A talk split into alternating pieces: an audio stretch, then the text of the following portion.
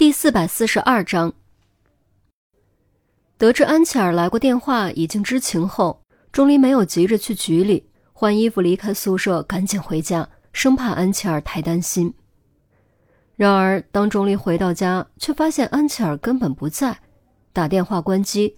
于是他立刻打电话给严威，严威接到电话，顿时长出了一口气，狠狠教训了钟离几句。然后才告诉钟离，安琪儿早就离开了。钟离有些纳闷儿，老妈到底跑哪儿去了？难道手机没电了不成？很显然，在安琪儿回来之前是不会有答案的。钟离只能赶去严威家，当面给严威报平安。严心爱失踪后，严威更是将钟离当做自己儿子对待。见到钟离，率先询问的不是事情过程，而是有没有受伤。受伤当然受了，而且刀口还不小，到现在还一阵阵的疼。钟离却摇摇头说没有，他不想让严卫太担心。见钟离脸色红润，行动正常，严卫终于完全放心，当即表示会以系主任的身份和医院协商暂停他的实习。对此，钟离自然是求之不得。黑暗契约的阴影越来越浓。他实在没时间浪费在实习上。在严威家吃过晚饭，钟离稍作犹豫，还是回了家。前脚刚换好拖鞋，安琪儿后脚就回来了。你跑哪儿去了？严叔叔那里不在，打电话也关机。钟离有些不满的问。安琪儿鞋都没换就冲了过来，上上下下检查钟离有没有缺一块。正好碰到钟离缝合不久的刀口，顿时疼得钟离倒吸一口冷气。受伤了，严不严重？安琪儿担忧的问。啊，没事儿，已经处理过了。钟离侧了侧身，摇摇头。不行，给我看看。安琪儿的语气不容置疑。钟离本想拒绝，但见安琪儿伸手过来，只能乖乖脱掉衣服。安琪儿小心翼翼揭开无菌贴，看到伤口的长度，顿时面色骤变。这叫没事？你告诉我这叫没事？幸好切在肌肉上，如果切在动脉或者韧带肌腱上，你就残了，知不知道？安琪儿气急败坏。我知道，可我这不是没事吗？结果是好的不就行了？钟离声音有点弱，有点心虚。果然，安琪儿当时就怒了。结果？你能提前知道结果吗？你以为你是神吗？你先听我说，事情是这样的。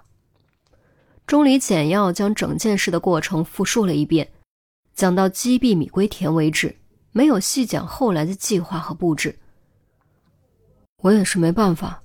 这是我能想到的最好办法，否则就要死人了。至于这一刀，至少救了王老师的命。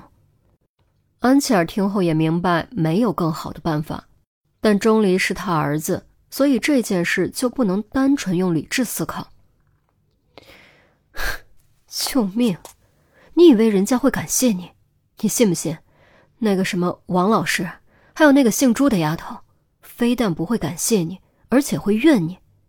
在他们看来，一切都是因你而起。啊，也许吧，反正我这么做又不是为了图他们的感谢，我只是做我该做的事而已，问心无愧就足够了。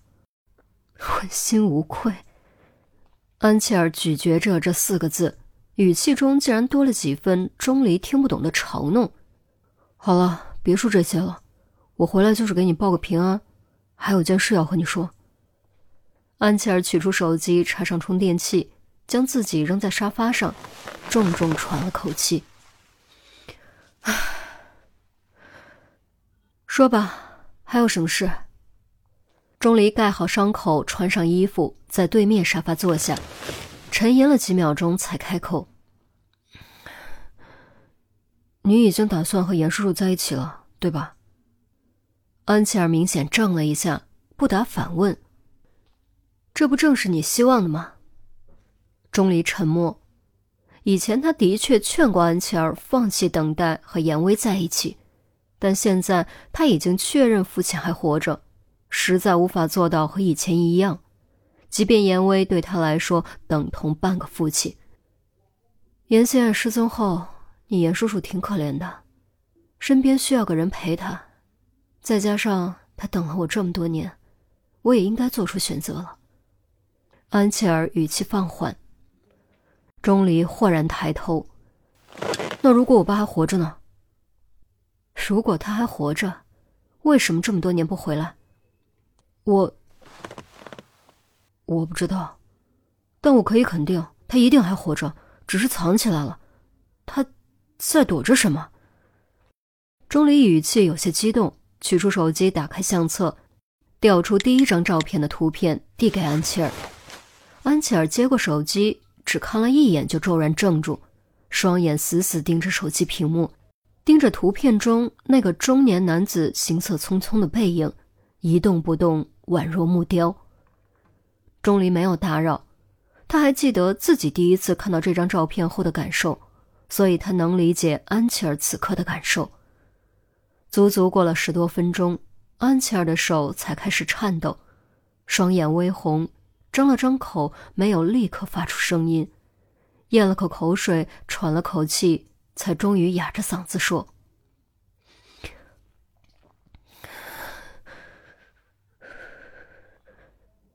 从哪儿来的？有人从门缝里塞给我的，已经有段时间了，我没立刻告诉你。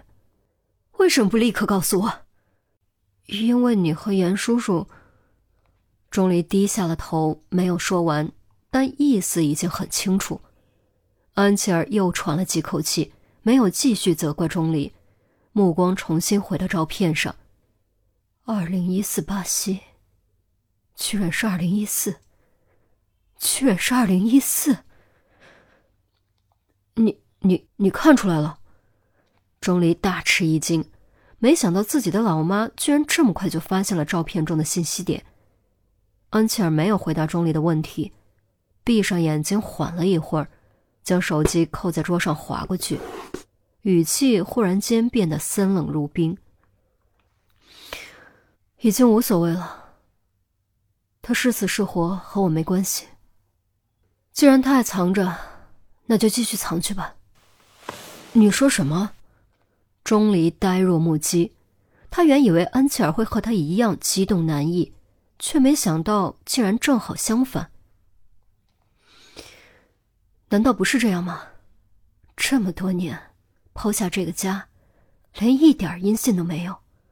如果他死了也就罢了，偏偏他还活着，好端端的活着。活着为什么要这样？为什么？难道他不知道我们一直在等他吗？难道他不知道我们一直以来有多痛苦吗？安琪儿的情绪突然变得异常激动，就好像一座压抑了无数年突然爆发的火山。他是为了……好了，别说了。钟离想说他是为了独自对抗危险，避免我们被殃及，但却被安琪儿挥手打断。我现在什么都不想听。安琪儿豁然站起，抹了一把眼角，快步朝门口走去。钟离急声问：“你去哪？”安琪儿没有回答，连包都没有拿，砰的一声将防盗门甩上。钟离呆呆的坐在沙发上，半晌回不过神。偌大的房间中只剩下他孤身一人。